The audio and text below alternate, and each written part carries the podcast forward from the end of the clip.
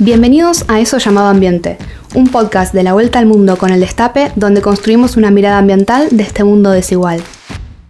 Nosotros somos Eli Candelino, Eugenia Poleselo y Julián Monques, y somos licenciados en Ciencias Ambientales. Hola, ¿cómo están? Eh, estamos en nuestro sexto episodio de este podcast. ¿Cómo estás, Eli? Hola. Juli, ¿cómo estás? Hola, Euge, ¿cómo va? Muy bien, muy bien. Hoy voy a hablar de peleas. Voy a hablar de peleas ambientales porque hoy me puse en modo real. este Se pone interesante. Sí. Hay bardos, como en todo en la vida, ¿no? La verdad es que siempre nos enfocamos en, en militar, en activar, en discutir un montón eh, de problemáticas ambientales, de tratar de impulsar leyes de protección ambiental, pero ¿qué pasa cuando las papas queman? ¿Quién nos está protegiendo? ¿Hay leyes que nos protegen? ¿Hay objetivos planteados para, para protegernos, para que se resuelvan esos conflictos? Bueno, vamos a estar hablando un poquito de eso. Hemos hablado largo y tendido también de, todas las cuestiones del mundo ambiental que andan mal. Debería caerse de maduro a esta altura que con estas cosas que venimos contando, ¿cómo no va a haber gente que se quiere ir a las piñas, más o menos? No es tan así, bueno, pero igual es pesado.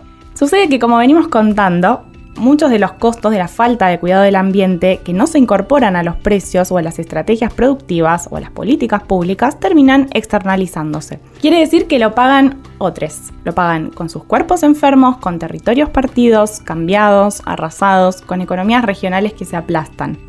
Entonces, con todo esto pasando, la colectivización de los reclamos realmente empieza a gestar conflictos. Precisamente surgen cuando se encuentran y expresan dos actores distintos sobre la disputa en torno al uso de un recurso natural o a un territorio o al daño que hay sobre ellos. Incluso vemos que se expresan a veces sin haberse generado un daño todavía. Los conflictos a veces ocurren con anticipación al hecho, porque ya con la simple idea de que puede venir a instalarse una pastera, una mina de oro, una represa, un pozo de fracking, porque obviamente nuestra percepción de riesgo empieza a operar, ya ahí empieza a gestarse el conflicto. Por eso es muy importante la educación ambiental en este tema, como para decir como, "Ch, ahí se va, algo va a pasar ahí. Sí. Y generalmente en los conflictos hay actores con distinto poder y dependencia sobre esos recursos. Por eso, para tener notoriedad, la agrupación, la colectivización de los movimientos es súper necesaria para alzar la voz ante actores antagónicos, ¿no? Y hacer oír su reclamo.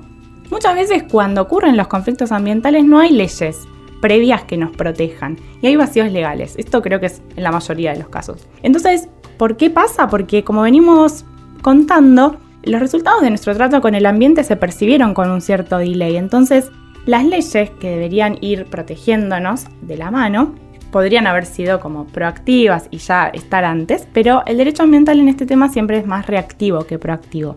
El mensaje con esto es que no hay que minimizar las luchas colectivas porque pueden dar lugar a la gestación de nuevas leyes, o de nuevos comités de cuenca, o de nuevas formas de gobernanza.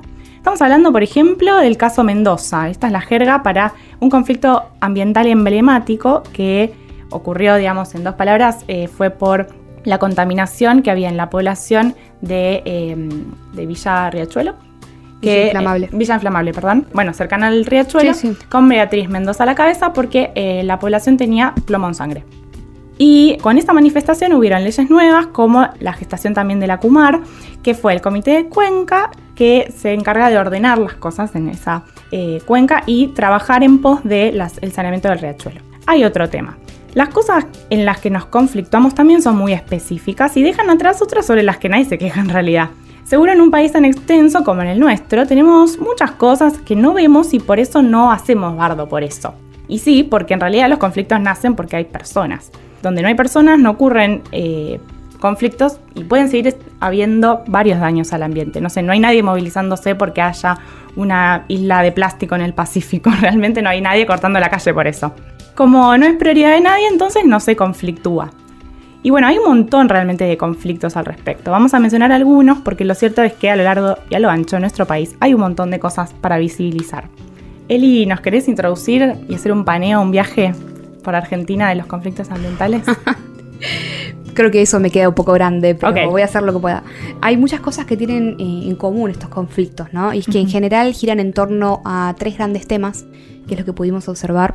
Por ejemplo, eh, uno es el extractivismo, Sí. otro es la energía y otro es la contaminación. Dentro de los extractivismos podemos hablar de cómo, bueno, justamente se extraen recursos y no se toman en cuenta ciertas consecuencias que, como decía Euge, se externalizan. Estamos hablando de minería, de gas natural, de la soja, por ejemplo, u otros cultivos, y de la biopiratería, por último. Tal vez en la extracción de estos productos se utilicen metales pesados, por ejemplo minería, o demasiado agua, y entonces los residuos o la falta de agua quedan en el territorio, ¿no? Las poblaciones, por ejemplo, también reciben la fumigación directa en el caso de estar cerca de un cultivo. Y si bien se considera que la extracción es fundamental para el tema macroeconómico, ¿no? Para poder exportar, ingresar divisas, bueno, digamos que las provincias no se quedan con una buena tajada de la torta, ¿no? Para el desarrollo interno. No es que están llenas de guita por las regalías que perciben de la minería. Al contrario. Al contrario, de alguna manera, entonces esto hace que Argentina sea un paraíso minero y bueno, y que los costos de la extracción de recursos los asuman las poblaciones o los estados locales, ¿no? Hay varias, varios conflictos que puedo nombrar acá. Por ejemplo, las pasteras, ¿no? En el margen del río Uruguay, en Entre Ríos, que bueno, las poblaciones armaron un bardo tremendo ahí y de alguna manera han logrado cosas, si bien están funcionando, ¿no? También hubo otro caso que es el de Esquel, donde la población se movilizó para impedir que se, extrae, que se instale una minera casi arriba del pueblo. ¿Y qué más? En el caso de la soja hablamos en particular de la exportación de nutrientes, ¿no? Hay en especial mucho nitrógeno, fósforo, que se acumulan en las plantas y esas plantas después se van del sistema, ¿no? Nunca se llega a reponer. Eso también es extractivismo. ¿Cuál es la cuestión acá? Que los recursos en la tierra son finitos. Entonces, si vos querés tener algo y venderlo, necesariamente se lo estás sacando a otra persona u otro grupo de personas. La incapacidad de acumular a través de una reproducción ampliada o sostenible se acompaña entonces de crecientes intentos de acumular mediante la desposesión, ¿no? Es esto de yo necesito, entonces le saco a otro. Esto no se me ocurrió a mí, por supuesto. Es lo que algunos llaman el nuevo imperialismo y sobre lo que nos habla David Harvey, que es un célebre sociólogo. Y en cuanto a la biopiratería, esto ocurre cuando la biodiversidad, que es alojada y mantenida por pueblos originarios, por ejemplo, o culturas locales, ¿no? Son apropiados por grandes empresas. Por ejemplo, farmacéuticas, ¿no? El uso medicinal de una planta, ciertos microorganismos que se utilizan para algunos fermentos como cerveza, vinos, se la llevan, utilizan eso como una tecnología, la patentan a su nombre y las comunidades, bien, muchas gracias por tu aporte, ¿no? Claro. Ni un peso. Fotito. Claro, y cero reconocimiento tampoco. Esto se da favorecido por las leyes de la propiedad privada y la biotecnología, ¿no? Es muy difícil controlar esto porque esta apropiación se da en, en un- en una escala que es muy difícil de, de detectar a tiempo, ¿no? Esto es contemplado en el derecho ambiental internacional porque es un tema muy importante. Hay un protocolo que se llama Protocolo de Nagoya que se implementa en el marco del Convenio de Biodiversidad Sí. que busca establecer pautas de intercambio de los recursos, ¿no? que sean más justos, que contemplen la firma de contratos, regalías, con consentimientos informados previos, que busque de alguna manera igualar el poder de los dos actores que intervienen. ¿no? Y mm, paso al tema de energía. Hay varias cosas. Primero eh, tenemos el fracking, ¿no? Que es básicamente romper la tierra con inyección de agua a presión, muchos metros bajo tierra, para poder obtener microgotas de petróleo adheridas a las rocas. Es algo así como raspar el frasco de mermelada, ¿no? Sí, ahí en Vaca Muerta. Claro, exactamente. Ese es el caso de vaca muerta.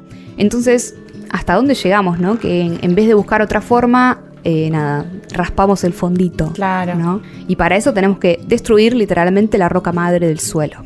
Sí, ¿por qué no invertir en nuevas formas de extraer energía? Claro, tal cual. La guita está en otro lado.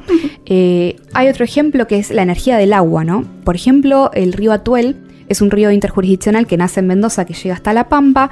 Y bueno, vienen, es un tema que viene en conflicto hace muchos años, ¿no? Las represas se construyeron a partir de 1918, o sea, hace como 100 años, y redujeron el caudal del brazo principal. Casi desaparece, ¿no?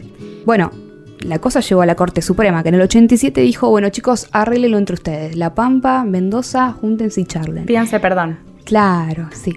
No pasó, nunca. No. Se dieron perdón. no salió muy bien. Así que este año, recién 2020, la Corte Suprema dispuso que tiene que haber un caudal mínimo en función de, bueno, varios estudios y estableció un número de caudal que tiene que llegar a la Pampa.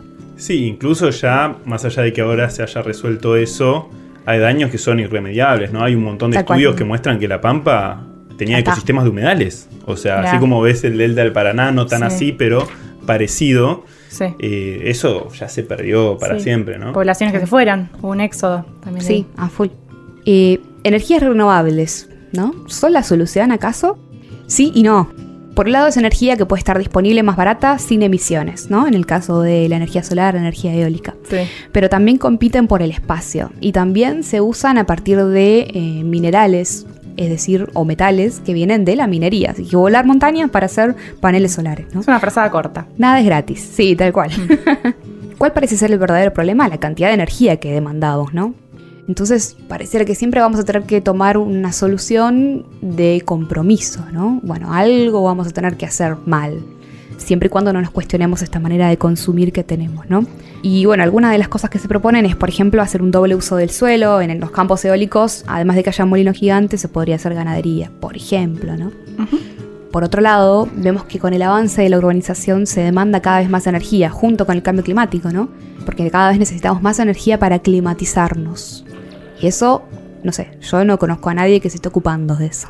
No, ahí hay un doble problema, veo, ¿no? Mm. Porque un poco se toca lo que decía Auge antes, ¿no? Que territorios despoblados permiten el avance de producciones contaminantes, ¿no? Se pierden esos faros de conservación que eran los pueblos, ¿no?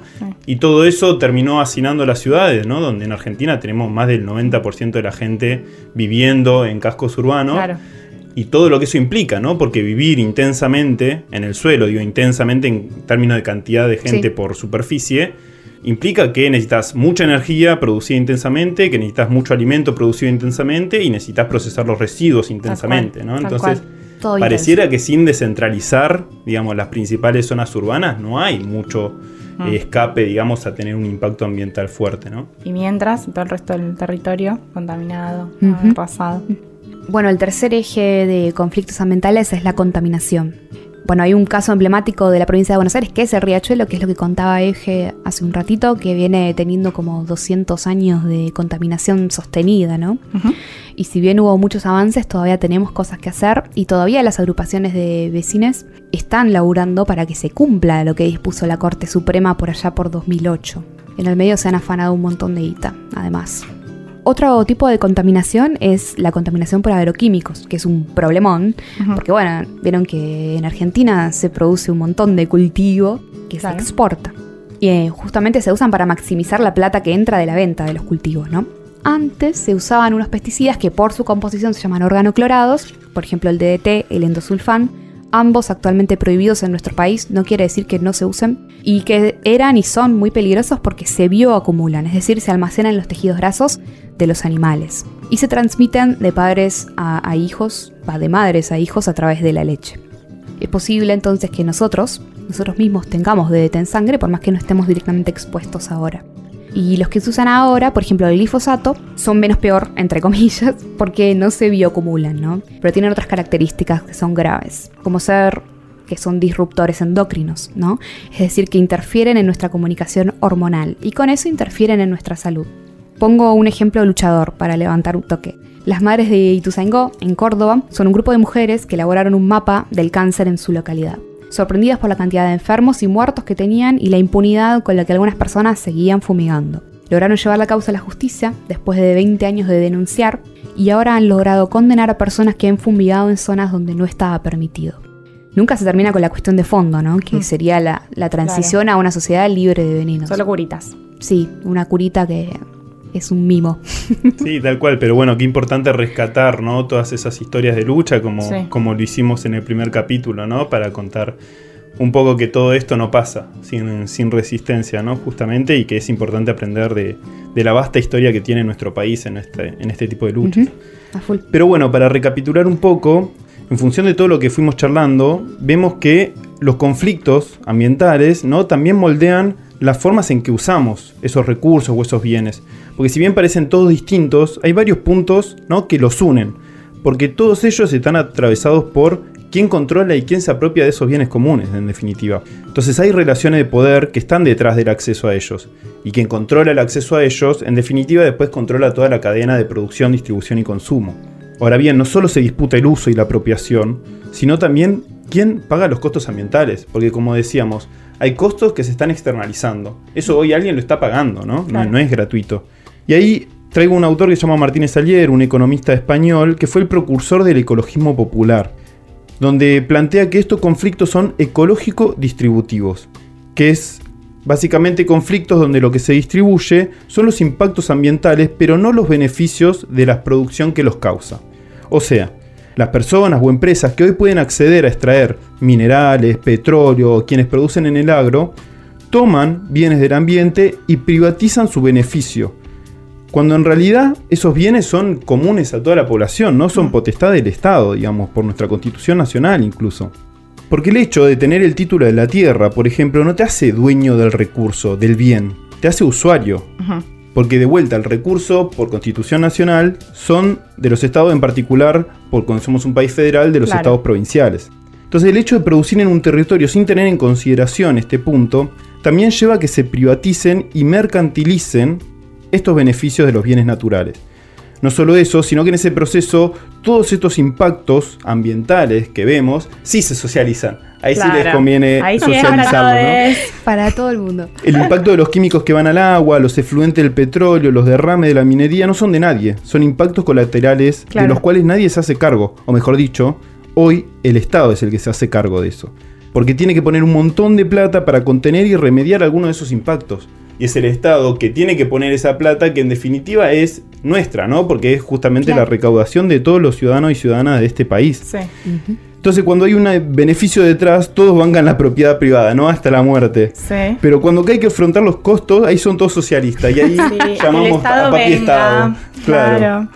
En resumen, unos pocos privatizan los bienes, que son de todos, sin tener el derecho a hacerlo. Y en paralelo socializan las externalidades. Pero a veces es complejo identificar, ¿no? Porque acá lo, usamos para graficar la situación, ¿no? Pero en la realidad es muy difícil a veces identificar quién es el causante ¿no? de ese impacto. Exacto. ¿Quiénes son los culpables? Entonces, esa falta de claridad también habilita un discurso, ya sea negacionista, de que es algo natural o que es algo que se dio o es algo que tiene que pasar, o un discurso globalizante, lo cual este discurso básicamente se ampara ¿no? bajo la idea de que, bueno, todos y todas somos, eh, somos culpables de los impactos que vemos en el día a día. Y cuando somos todos culpables, en igual forma nadie lo es, ¿no? Entonces despolitiza la discusión. Este último está también en un, en un, libro de Eduardo Galeano, que son las cinco mentiras que, hacer, que hacen crecer la nariz de Pinocho un libro de 1995, ¿no? Que básicamente plantea que esto no nos quita la responsabilidad, pero sí que hay gente y empresas que tienen que cambiar la forma de producir de forma mucho más urgente de lo que puede ser el cambio cultural que vayamos a dar nosotros de cara a los próximos años, ¿no? Que es un proceso muy largo que implica mucha educación ambiental y que no podemos esperar a ese cambio cultural. Hoy en día el cambio tiene que ser social, económico y político antes que cultural, ¿no? Por eso, a la hora de pensar los conflictos ambientales, es muy importante entender quiénes se benefician y quiénes se perjudican, ¿no? Porque a veces cuando hablamos de problemas ambientales o de impactos, no terminamos de mencionar que hay alguien que se está beneficiando con eso, ¿no? Claro. Y que como siempre, como toda crisis, son los sectores más postergados, los más vulnerables, los que más están atravesados por las desigualdades estructurales de esta sociedad, los que pagan sus consecuencias, ya que tienen menos recursos, menos condiciones para resistir o adaptarse a esos cambios ¿no? que, se van dando. Y ojo, cuando hacemos esta crítica y ponemos los impactos sobre la mesa, no estamos cuestionando la producción, ¿no? Entre comillas, como si fuera un todo eh, monolítico. Si fuera la mala. Claro, porque cualquier análisis medianamente serio de la estructura energética y productiva de nuestro país muestra las claras que necesitamos más producción en nuestro país con más de la mitad de la capacidad ociosa de nuestras empresas, un bajísimo consumo de, por ejemplo, frutas y verduras, limitantes en la energía que tenemos que importar y un montón de cuestiones que atraviesan más la dimensión socioeconómica, ¿no? De un país casi la mitad de la población empobrecida con básicamente un sueño utópico que la sociedad de pleno empleo que pareciera que no va a existir. Bueno, todo eso configura un escenario donde te podemos decir, bueno, necesitamos producir más, ¿no? Pero también necesitamos producir mejor sobre todo, ¿no? Por eso el tema es cómo, qué y por qué se produce. Nosotros en particular no estamos en contra del desarrollo como tal. De hecho, no nos gusta hablar de desarrollo sustentable, porque es una contradicción. Porque si no es sustentable, no es desarrollo, básicamente. Puede ser crecimiento económico, especulación o cualquier otra cosa, pero desarrollo no es. Sí. Y acá traigo una autora, que el inglés te lo debo, pero se llama Kate Raworth, Sí. que justamente habla de esto y lo grafica con una rosca. Ajá. ¿no? Entonces, donde el desarrollo de la economía es todo lo que se halla entre un piso de derechos sociales, Sí. que básicamente es acceso al hábitat, al techo, al trabajo, a la comida, y un techo ecológico, es decir, no romper los límites planetarios que afectan a la enteridad de, de los ecosistemas, ¿no? Porque básicamente es irrisorio pensar que podemos crecer infinitamente en un país claro. con Claro, recursos con finitos, recursos ¿no? finitos. Eh, Lo vamos a repetir muchas más veces. Exacto. Bueno, pero la única economía que sí puede hacer eso es como la financiera, ¿no? Sí, que con claro. plata hace más plata. Sí, sí. Pero bueno, sabemos que de eso se benefician cuatro vivos y todo el resto del pueblo lo padece, ¿no? Entonces realmente hay que repensar nuestro modelo de producción, pero desde esta perspectiva, ¿no? Porque si no estalla por una crisis ambiental o ecológica, va a estallar por una crisis social, porque cada vez va a ser más difícil producir alimento y acceder al agua por la mayor frecuencia e intensidad de estos impactos climáticos y la mayor inestabilidad de los ecosistemas que ya vemos hoy. Así que básicamente, en resumen, hay que distribuir, viejo, Bien, bánquensela, bien ahí. básicamente, porque este mundo se banca la cantidad de gente, todos los que somos, alberga a todas las poblaciones y culturas que querramos. Claro. Lo que no se banca es estos niveles de desigualdad que vemos. Bueno, hay bardo en todos lados, ¿no? Al final. Sí. Hay muchos, muchos casos en los que grupos de personas levantan su voz ante las injusticias ambientales. Ahora bien, no sé si sabían que las injusticias ambientales también se potencian cuando se cruzan con otras desigualdades como ser las de género o las de etnia. De esto vamos a hablar en nuestro próximo y último episodio.